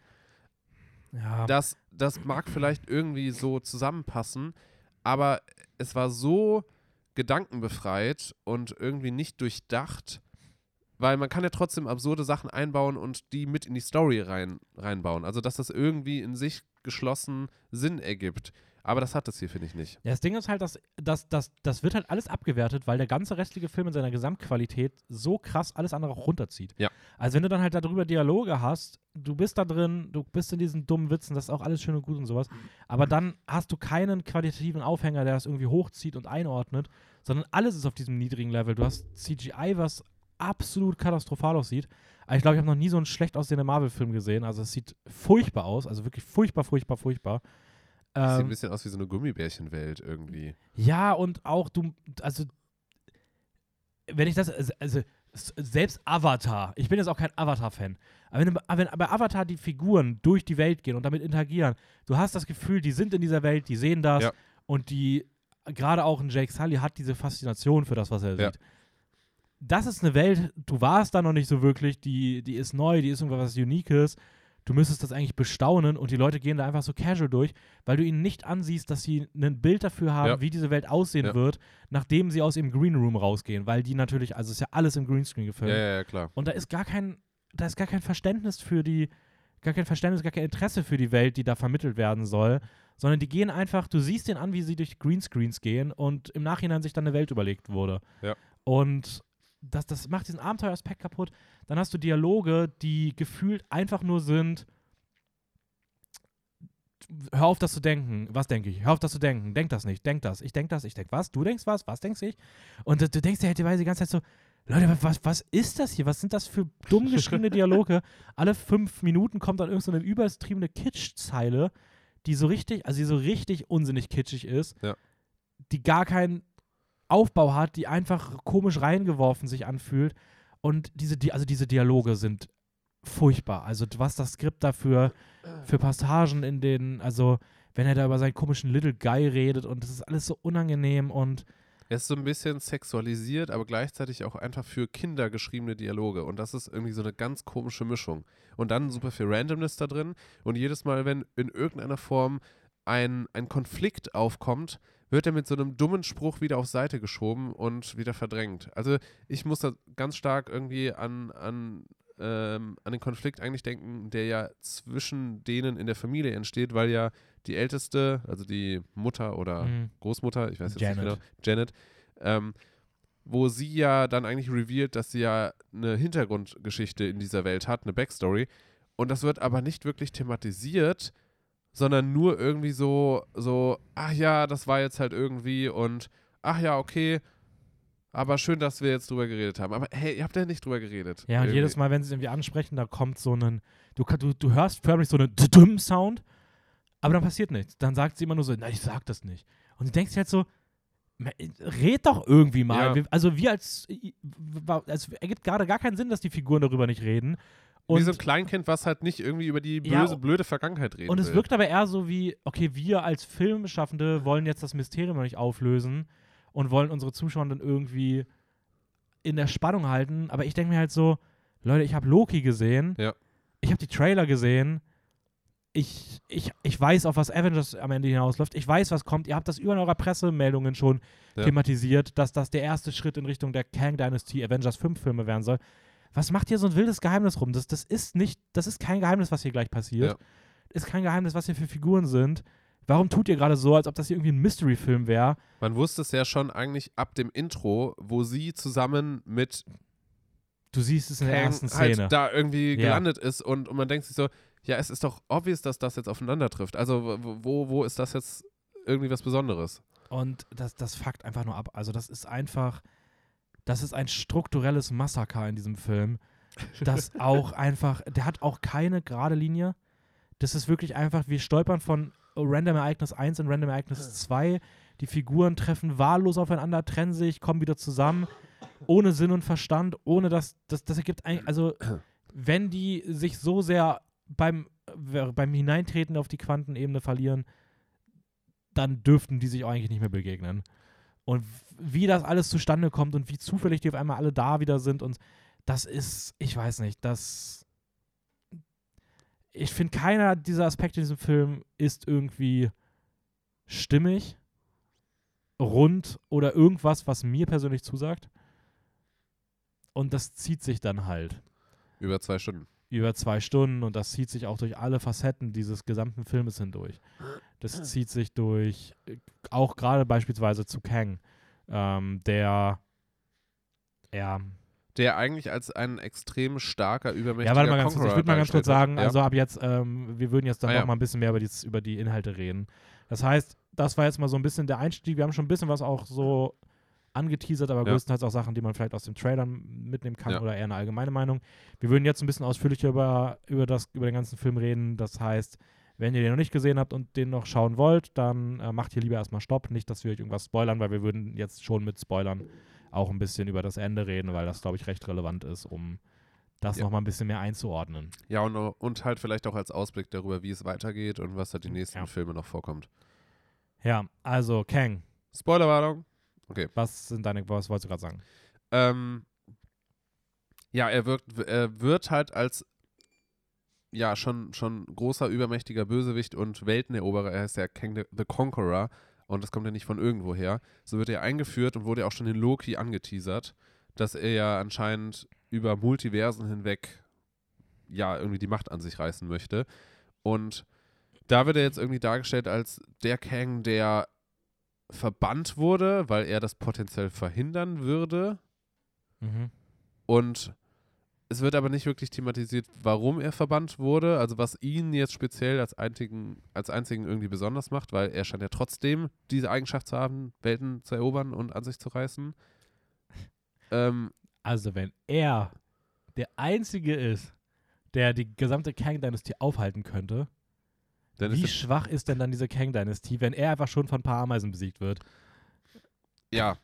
Beziehungsweise seine Fähigkeiten werden halt schon als sehr stark und mächtig zwischendurch dargestellt, dass er ja anscheinend mit seinem komischen Armpad ähm, äh, Dinge machen kann und, und Leute in der Zeit festhalten kann und krasse Laser-Shooter irgendwie in den Armen hat, womit er Leute einfach so pulverisiert. Aber als es dann auf den finalen Kampf zugeht, ist halt einfach nur irgendein Dulli, der gegen drei Menschen verliert, die in Ameisenkostümen ein bisschen durch die Gegend fliegen. Ja, und dann von einer Horde Ameisen weggetragen wird. Ja. Ja, keine Ahnung. Also im ganz finalen Fight muss man natürlich fairerweise sagen, dass sein Gerät auch kaputt ist. Ähm, also Ja, okay. äh, ganz, ganz am Ende. Aber ne, gegen die da, da vorher nicht. Also Ja. gegen die drei, das ist einfach, keine Ahnung, von 0 auf 100 einfach, Lächerlich. einfach Power von 100 auf 0 gefühlt. Ähm, aber im Finale, gut, ist sein Ding da kaputt. Aber dann denke ich mir auch so, okay, wenn seine ganze Fähigkeit daher kommt und das so easy kaputt geht, ja, dann ist da doch auch schon jetzt direkt eine Schwachstelle etabliert. Ja. So, du hast noch nicht mal den, du bist noch nicht mal an der Stelle, wo der Hauptbösewicht eigentlich da sein müsste. Und du hast jetzt schon das Gefühl, dass die Figur nicht wirklich gefährlich ist, dass sie easy zu besiegen ist. Du, die hat jetzt schon mehrere Schwachstellen gezeigt. Und Ich, beziehungsweise seine Stärke kommt ja anscheinend nur daraus, dass er durch die Multiversen reisen kann und am Ende dann der Post-Credit-Scene mehr oder weniger ja ist, dass alle seine Ichs zusammengerufen werden und gemeinsam dann anscheinend so stark wären. ja, aber, aber wenn, wenn er doch schon so gefährlich sein soll für diese Leute, das ist einfach, also von den Power Skills, es ist so weird, es wir- wirkt so random. Klar werden die wahrscheinlich in dem Film dann wie eine Bedrohung wirken, aber jetzt aktuell habe ich nicht das Gefühl, dass ich weder Interesse an der Figur habe, noch dass da irgendwie wirklich eine, eine, eine, eine Gefahr hinterliegt. So, weil dieser Film einfach überhaupt nicht ernst mit dieser Bedrohung umgeht Ja.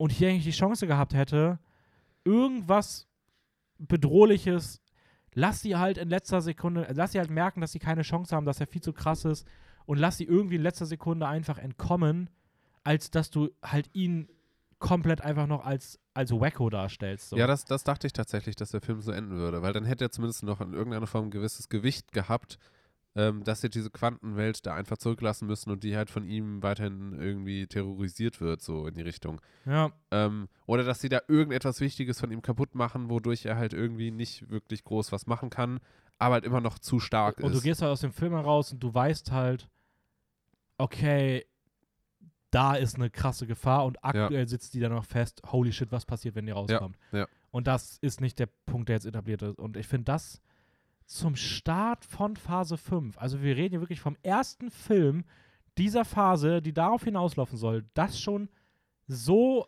in ein schlechtes Licht gerückt haben und, äh, und, und so viel Negatives für diese Reihe jetzt getan ha hat. I don't know, also das, das ist irgendwie ein sehr krasses Armutszeugnis so. Ja. Ähm, gepaart, wie gesagt, ganz kurz noch gepaart damit, äh, dass, ich wollte gerade irgendwas sagen, jetzt habe ich den Faden verloren. Was wolltest du sagen? Mach du mal weiter. Ähm, ich wollte, ich wollte noch irgendwie so ein bisschen einsteigen in die, so ein bisschen absurden, in den absurden Start des Films. Warum bitte ähm, die Tochter Cassie in der Lage ist, in irgendeinem dummen Keller Quantentechnik so ausgereift weiterzuentwickeln, Ja, das dass ist- sie da reinreisen können. Das ist so eine Marvel-Trope, ne? Also das ist halt bei Marvel sind so, so von 0 auf 100 kommen irgendwo immer die krankesten WissenschaftlerInnen her. Also wenn du dir anguckst, so du fährst in eine Lagerhalle und da hat Iron Heart einfach sich ein Iron Man-Kostüm gebaut. Ja. Ähm, Tony Stark, der einfach alles konnte. Du hast ja, also die, diese, Leute, diese, diese, diese Leute sprießen ja bei, bei Marvel gefühlt aus jeder Ecke. So. Weil das Ding ist, bei Tony Stark, der aufgebaut wurde als der krasse Billionär, ne, weiß ich nicht, der, der sich das halt alles erarbeitet hat und der sich halt diese Technik von Film zu Film immer weiterentwickelt hat. Und jetzt auf einmal von 0 auf 100 irgendwo irgendeine unbedeutende Person gefühlt genauso krass ist wie er, mit aber nicht dem zur Verfügung stehenden Geld, um sich die Technik in irgendeiner Form irgendwie zu kaufen oder sowas. Und dann halt einfach so mit, ja, weiß ich nicht, mit, mit dem alten Tagebuch von Opa da halt irgendwie das, das Ding bauen kann.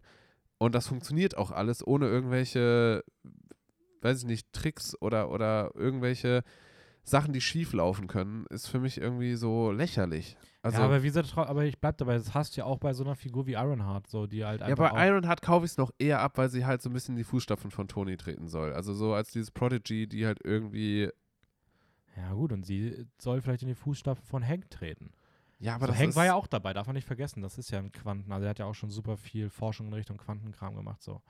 ja, Ich fand's auch, ich fand's auch dumm. Also ich fand's gerade auch am Ende dann dumm, wenn du denkst, dass die zwei zurückbleiben und dann ist einfach Cassie, die drückt dreimal auf den Knopf rum und Ja. geht hinter Ant-Man und Wasp ein Portal auf und so, ja, wir gehen jetzt doch wieder nach Hause. Denken mir so, hey, ihr habt doch gerade das Zuhause verpasst, das war doch gerade so der emotional Climax. Ja. Warum wird das jetzt so mit dem letzten Frame des Films noch wieder kurz rückgängig gemacht? So, also. Also, das halt von der einen Seite so gar nicht funktioniert. Also, dass halt jemand wie Khan, der, der das, der das anscheinend nur mit diesem Power Chord irgendwie kann, also von, von, sein, von seiner Technologie her, und sonst überhaupt nicht in der Lage zu sowas ist. Und die kommen halt von der anderen Oh, Seite ja. easy spielerisch rein und raus gefühlt. So, Keine Ahnung. Ja, weiß ich nicht. Ist irgendwie ein bisschen, ist irgendwie ein bisschen schade. Ich habe auch das Gefühl, was ich gerade noch sagen wollte, dass der Film halt sich sehr wenig ernst nimmt selber. Also, dass das auch irgendwie so, man hat so permanent das Gefühl, dass die Leute hinter dem Film auch die, die ganze Zeit sagen wollen, ja, wir wissen, dass der Film nicht gut ist. Ja. Wir machen das jetzt so ein bisschen ref- selbstreflektiert und reden darüber und äh, gehen damit so spielerisch um und äh, guck mal, wie albern und dumm das doch alles ist. Und ich verstehe diesen neuen Marvel-Ansatz irgendwie nicht, weil das hat, das hat She-Hulk auch schon gemacht.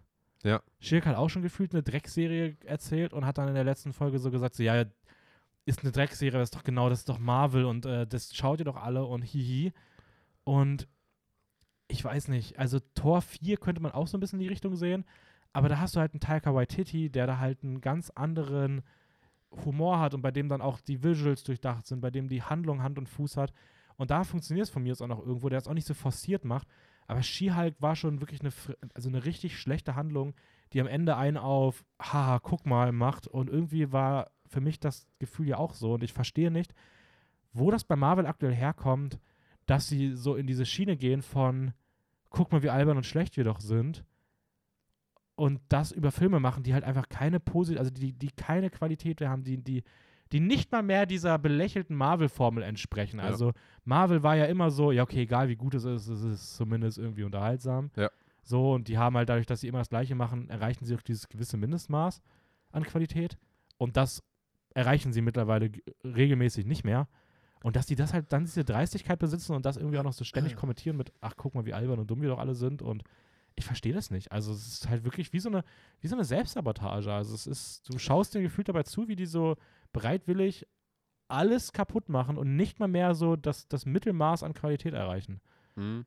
Ähm, ich habe ich hab das Gefühl, dass das so ein Versuch ist von, sie wollen irgendwie jetzt bei neuen Produktionen immer so was, so was Neues irgendwie schaffen, so einen neuen Ansatz, ein bisschen was Einzigartiges, weil sie halt bei bisherigen Produktionen immer nur diese Marvel-Formel verwendet haben von, okay, 0815, Held baut sich auf, Böses kommt auf und Held muss irgendwie über sich hinauswachsen, um das Böse zu besiegen und das ist halt immer so diese, diese typische Superheldenformel.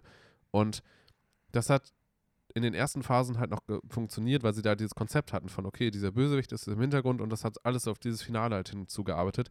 Und jetzt verlieren sie sich halt irgendwie in diesen Einzelproduktionen und versuchen zumindest nicht nur nach dieser 0815 Marvel-Formel das irgendwie aufzubauen und so ein bisschen sowas, so eine, so eine Prise Einzigartigkeit irgendwie in irgendwas reinzustreuen. Ja, aber Aber dabei, dabei verlieren sie sich halt komplett und, und haben halt gar kein Konzept mehr. Ja, aber ich weiß nicht ob das Konzept für mich das Problem ist, sondern für mich ist es wirklich so, woher kommt das, dass man so gefühlt bewusst, also sich so bewusst ist oder so bewusst schlechte Filme macht. Also, weil es Ja. ist ja wirklich so eine, so so eine, so ein Kommentar immer wieder von, ja, ach, ist das alles dämlich. Und es ist, das, Es- ich verstehe das nicht. Also, es, ich glaube, es ist halt irgendwie so dieser, dieser Versuch von, okay, wir können mit wenig Aufwand trotzdem irgendwie so ein neues Produkt irgendwie entwickeln, weil sie sich dann nicht so sehr Gedanken, müssen, Gedanken darum machen müssen, dass das alles logisch ist und das spart Zeit und Arbeit. Aber damit, damit sinkt halt radikal die Qualität. Also man muss natürlich fairerweise sagen, dass auch die frühen Marvel-Filme immer wieder mal schlechte Filme hatten. Also ich Ja. denke da gerade an sowas wie Thor 2, Iron Man 2. Ähm, und wenn ich mir jetzt überlege, weil im Endeffekt sind das ähnliche Filme jetzt. Ähm, der Unterschied für mich ist halt nur, dass die anderen Filme einfach nur schlechte Filme waren, so, die dann trotzdem einfach, ja, die waren dann halt da, so, Ende. Aber dass dieser, also, dass dieser Film und auch She-Hulk, die halt die ganze Zeit so ins Gesicht reiben, Ja. wie scheiße sie sind. Und das ist einfach ultra frustrierend so. Und ich weiß nicht, das, das, das hat sich das gestern auch so krank gezogen. Also ich habe wirklich das Gefühl gehabt, dass ich drei Stunden in diesem Kinosaal gesessen habe. Weil dieser Film einfach nicht geendet hat. Du hast irgendwann so gesagt, ich soll mal auf die Uhr gucken. Und da war immer noch so eine halbe Stunde. Ich dachte mir, das kann nicht sein. Also ich dachte, der Film ist jetzt vorbei. Wie kann das bitte noch eine halbe Stunde gehen? Ähm, du hast da ultra viele Star Wars Episode 1 Anspielungen drin. Äh, der, einen Film, der, den ich gar nicht, also den ich persönlich auch nicht mag, wo ich trotzdem das Gefühl habe, dass der Humor besser ist und die Visuals besser aussehen Hm. vor z- 20 Jahren als jetzt bei ähm, Quantumania. Aber auch da waren, es waren so viele Parallelen zu, zu Star Wars irgendwie drin. Auch wenn, wenn, wenn Hank am Ende irgendwie auf die Brücke kommt mit den Ameisen und einfach aussieht, als, als ob er irgendwie ein Jedi wäre.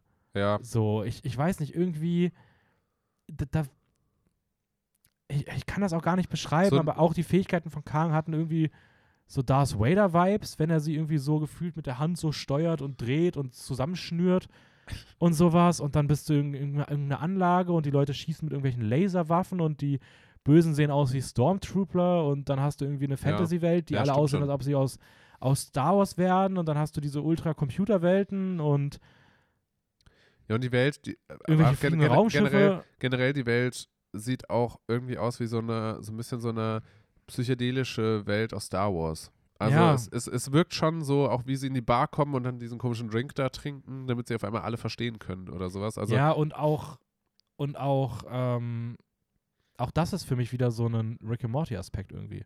ja, also also ja, schon. irgendwie auch, auch, wie sie damit so umgehen und auch wie so alles irgendwie so druggy irgendwie wirkt. Ja, also auch so, oh, wir sind groß umarmen uns. Kicher, Kicher ist wie ein Drogenrausch. So, und das ist irgendwie, ja, das ist, ich weiß nicht, also, Also es wirkt so wie einfach ein bisschen so Sci-Fi-Fantasy-Welt inspiriert in mit Kinderhumor und so ein bisschen so Sexanspielungen und oh, die, ich, ich muss oh, das, das geht mir auch nicht mehr auf, aus dem Kopf.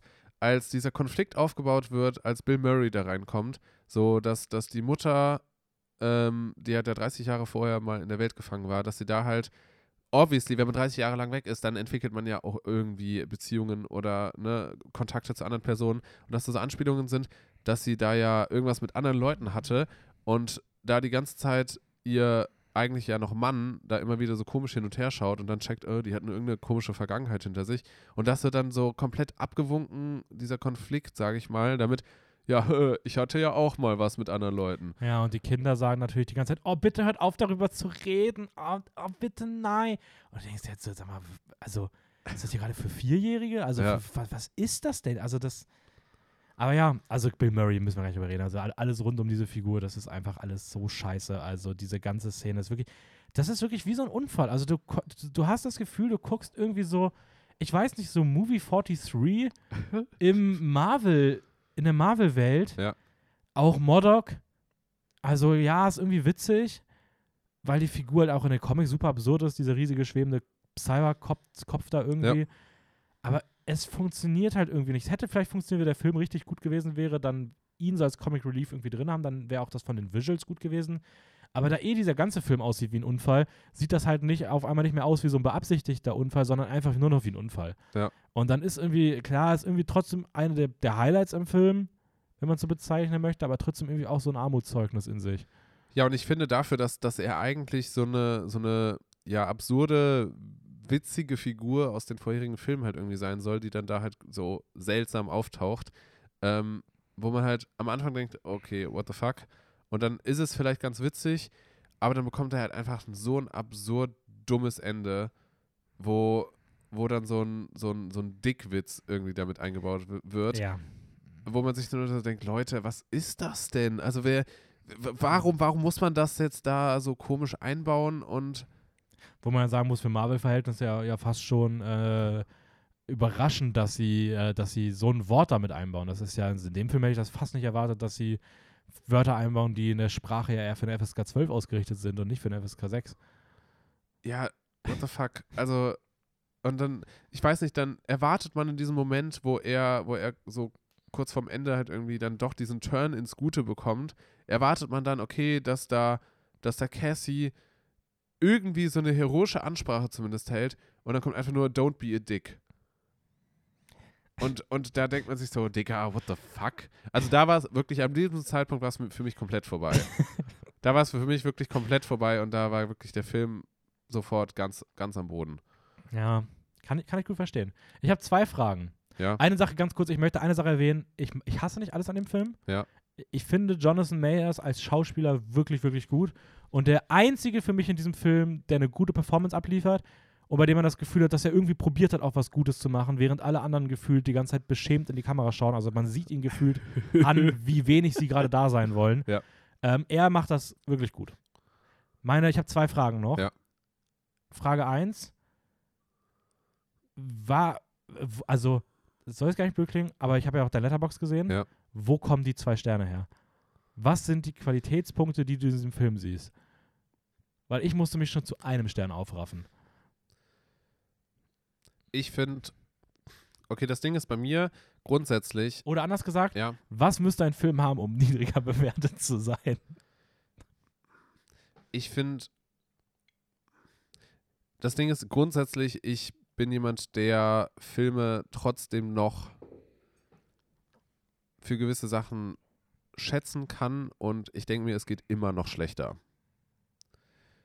Ähm, weil ich finde, wenn du halt, wenn du halt jetzt wirklich obviously richtige Unfälle siehst, wie 365 Days oder sowas in die Richtung, es ist dann halt verglichen damit immer noch trotzdem deutlich besser. Ist dem so? Also, ich wüsste jetzt nicht. Ich würde würd jetzt sagen, schauspielerisch ist ungefähr in beiden Filmen ungefähr gleich. So, die Visuals dort, das sind halt, das sind halt realistische Settings so. Äh, die sehen für mich weniger nach Unfall teilweise aus, als das, was da ist, so, weil, also lieber irgendwie schön gefilmtes Italien als absolut lieblos da ge- reingerotzte Cyberwelten. Klar hast du irgendwie in Marvel irgendwie eine gewisse Actionqualität drin, aber es ist ja auch ein ganz anderes Genre. Ja, Moralisch ist da natürlich 365 Days ultra furchtbar. Ähm, da müssen wir gar nicht drüber reden. Das zieht den Film halt krass runter. Also es, kommt, es ist auch wirklich deutlich schlechter, da müssen wir gar nicht drüber reden. Ja. Aber 365 Days ist für mich ein Film, der nicht mal die halbe Sternewertung verdient hätte. So. Ja, aber das denke ich mir halt. Also, weil, weil Filme von, von der Range her würde ich den Film halt dann ungefähr dort einordnen, auch wenn er für mich trotzdem scheiße war. So, aber ich weiß nicht, Ja, ich, okay. ich, te- ich tendiere dann dazu, trotzdem Filme nicht einfach nur, okay, ja, für mich war der Film scheiße, okay, ich gebe einen halben Stern oder einen Stern Aber das sowas. ist Also, keine expliziten Aspekte, die du dann am Film gut fandst. Die Action fand ich schon unterhaltsam, würde ich schon sagen. Ähm, Okay. Und ja, ich meine jetzt so von, von der Journey her war es, also ich, ich sag mal so, ich habe mich schon unterhalten gefühlt beim Film, aber ich fand ihn halt einfach total unrund und wie gesagt, wir können halt jetzt die ganze Zeit weiterreden. Wir haben ja schon einiges Ja, aufgezeigt von wegen, was, Okay, was einem zweite- halt nicht gefällt. So. Zweite ja. Frage. Ja. Ähm, wie geht's weiter? Wie, wie sehr freust du dich auf das Weitere? Was denkst du, was kommt? Wie wirst du Tatsächlich da Teil wollte ich, von sein? wollte ich in eine ähnliche Richtung auch mit dir, Ja, mit dir gehen. Ähm, Schneller.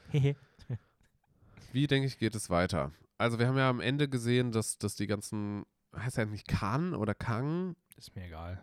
Okay, dass die ganzen Kans, dass die ganzen Kans äh, ja irgendwie zusammenfinden.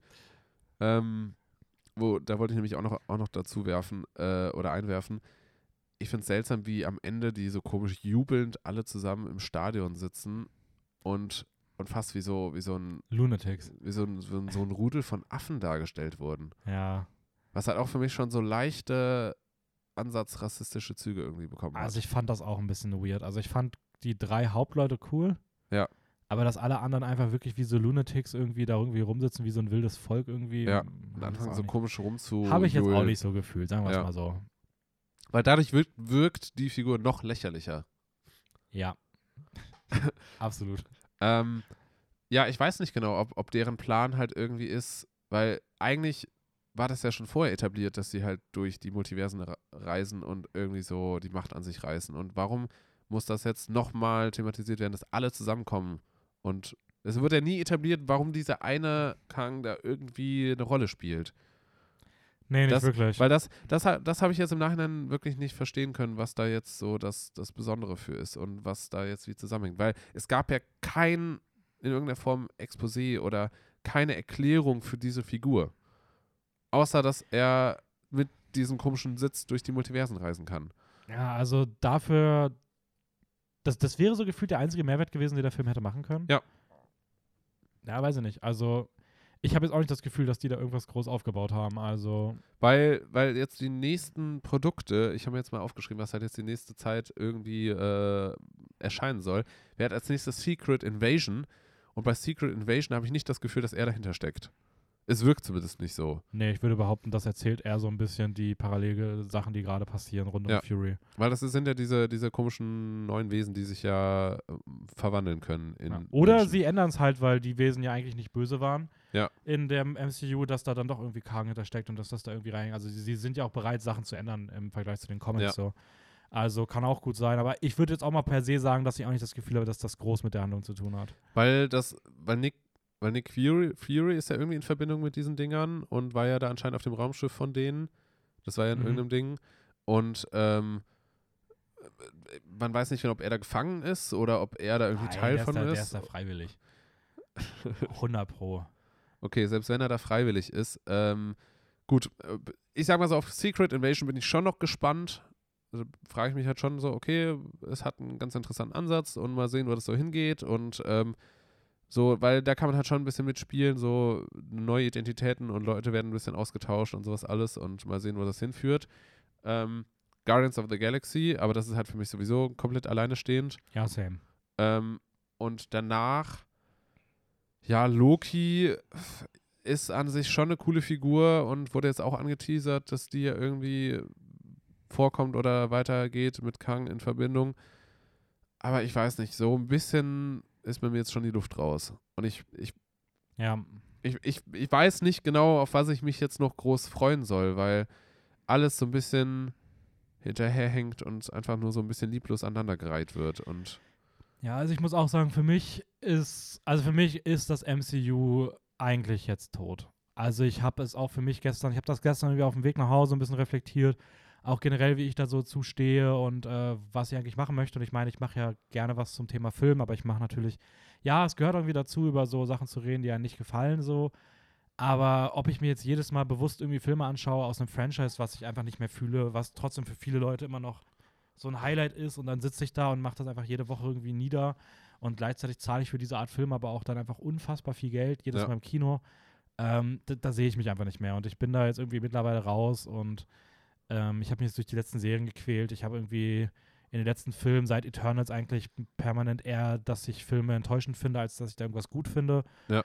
Und es, es ist einfach Schwachsinn, dass ich da halt irgendwie jedes Mal mich reinsetze und irgendwie keinen Bock drauf habe und dann der Binde da irgendwie rüber direkt zum Kinostart berichtet und was schreibt. Und ich, ich habe jetzt für mich entschieden, dass ich das jetzt sein lasse. Also ähm, Guardians nehme ich noch mit, weil es für mich halt auch, wie du schon gesagt hast, ist für mich kein MCU-Film, es ist für mich ein Guardians-Film. Ja. Es ist der Abschluss von einer Trilogie, es ist ein James Gunn-Film, es ist James Gunn-Ende bei Marvel. Ähm, und ich weiß nicht, da bin ich deutlich mehr interessiert dran und bereit, mir das nochmal anzuschauen, als Mhm. dann bei einem anderen. Aber ich werde bei den Serien abwarten, ob ich da das Gefühl habe, dass ich die oder dass die gut ankommen und dass die dann sehenswert sind und ob ich da mal reinschaue. Oder bei Filmen dann vielleicht auch eher mal warte, ob irgendwas so einen guten Stimmen kriegt, dass ich dafür ins Kino gehe. Und sonst schaue ich mir an, wenn die auf Disney Plus rauskommen und dafür Ja. gebe ich kein Geld mehr aus. So. Und ähm, das hat jetzt tatsächlich für mich halt final Ant-Man and the Wasp Quantumania geschafft. Also das muss einem auch erstmal gelingen.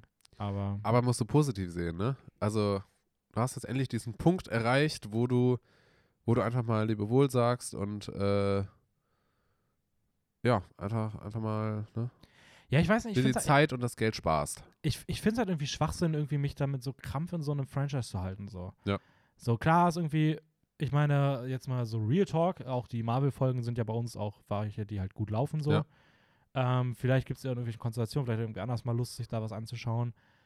Aber ich, es ist halt so eine Qual für mich, das halt für nur so wegen des Podcasts zu machen oder damit dann halt irgendwie pünktlich eine Kritik bei Instagram erscheint. Ja, und dann sitze ich da irgendwie, schreibe eine Ein-Sterne-Kritik und denke mir eigentlich nur so, ja, warum mache ich das hier alles? Nur um irgendwo zu anzuecken oder so, weil keine Ahnung was. Ich, es ist halt irgendwie. Es ist ja auch nicht damit abgetan, mal einen Film zu schauen. So, ne? Also es ist ja wirklich so, du schaust jedes Jahr drei bis vier Filme, du schaust jedes Jahr potenziell Serien, Ja. weil das ja aufeinander Bezug nimmt. Auf der anderen Seite auch nicht so wirklich, weil hättest du jetzt irgendwie Loki groß gebraucht? Nein, weil irgendwie ist das alles, was da passiert ist, auch auf anderen Wege etabliert. Aber irgendwie dann doch sowas wie Falcon and the Winter Soldier ist ja schon irgendwie auch wichtig.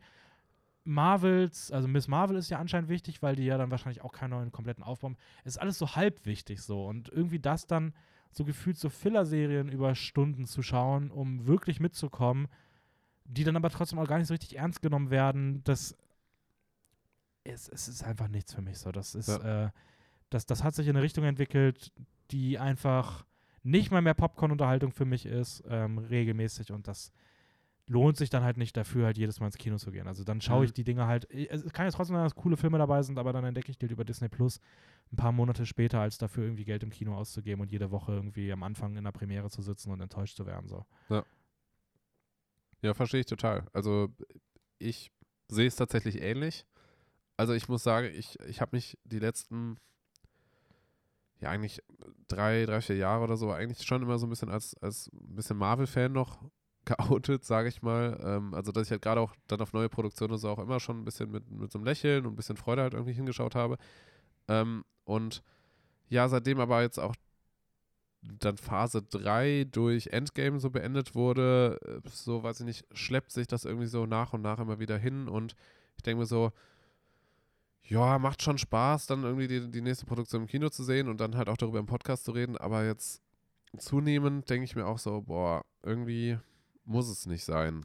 Ja, aber ich habe Und, ich hab ja. aber nicht das Gefühl, dass, man, dass, dass wir da rausgewachsen sind, sondern dass Marvel sich einfach Ja, sehr Marvel, verändert hat und Marvel- sehr in der Qualität eingebrochen ist. ja, auf jeden Fall, Marvel haut sich da immer öfter irgendwie eine Axt ins Bein und, und äh, wundert sich dann, warum es niemanden mehr interessiert. Also ja, sie stolpern halt selber irgendwie so von Produkt zu Produkt und, und wissen nicht so richtig, was sie wollen, habe ich das Gefühl. Also es ist so, seitdem so diese alten Avengers ja eigentlich so jetzt in Rente gegangen sind und ähm, versuchen halt irgendwie das Zepter weiterzugeben, weiß ich nicht, gibt es da kein richtiges Konzept mehr hinter. Ja, das ist tatsächlich leider der Fall. So, mit, mittlerweile muss man sagen, ja, ich mochte gewisse Filme, ich mochte, ich mochte Shang-Chi beispielsweise noch sehr gerne. Hm? Ich fand auch die gesamte zweite Hälfte von Doctor Strange Multiverse of Madness gelungen. Ich fand Tor 4 unterhaltsam. Ähm, ich mochte Black Widow, obwohl ich der Meinung bin, der hätte halt einfach früher rauskommen müssen. Hm?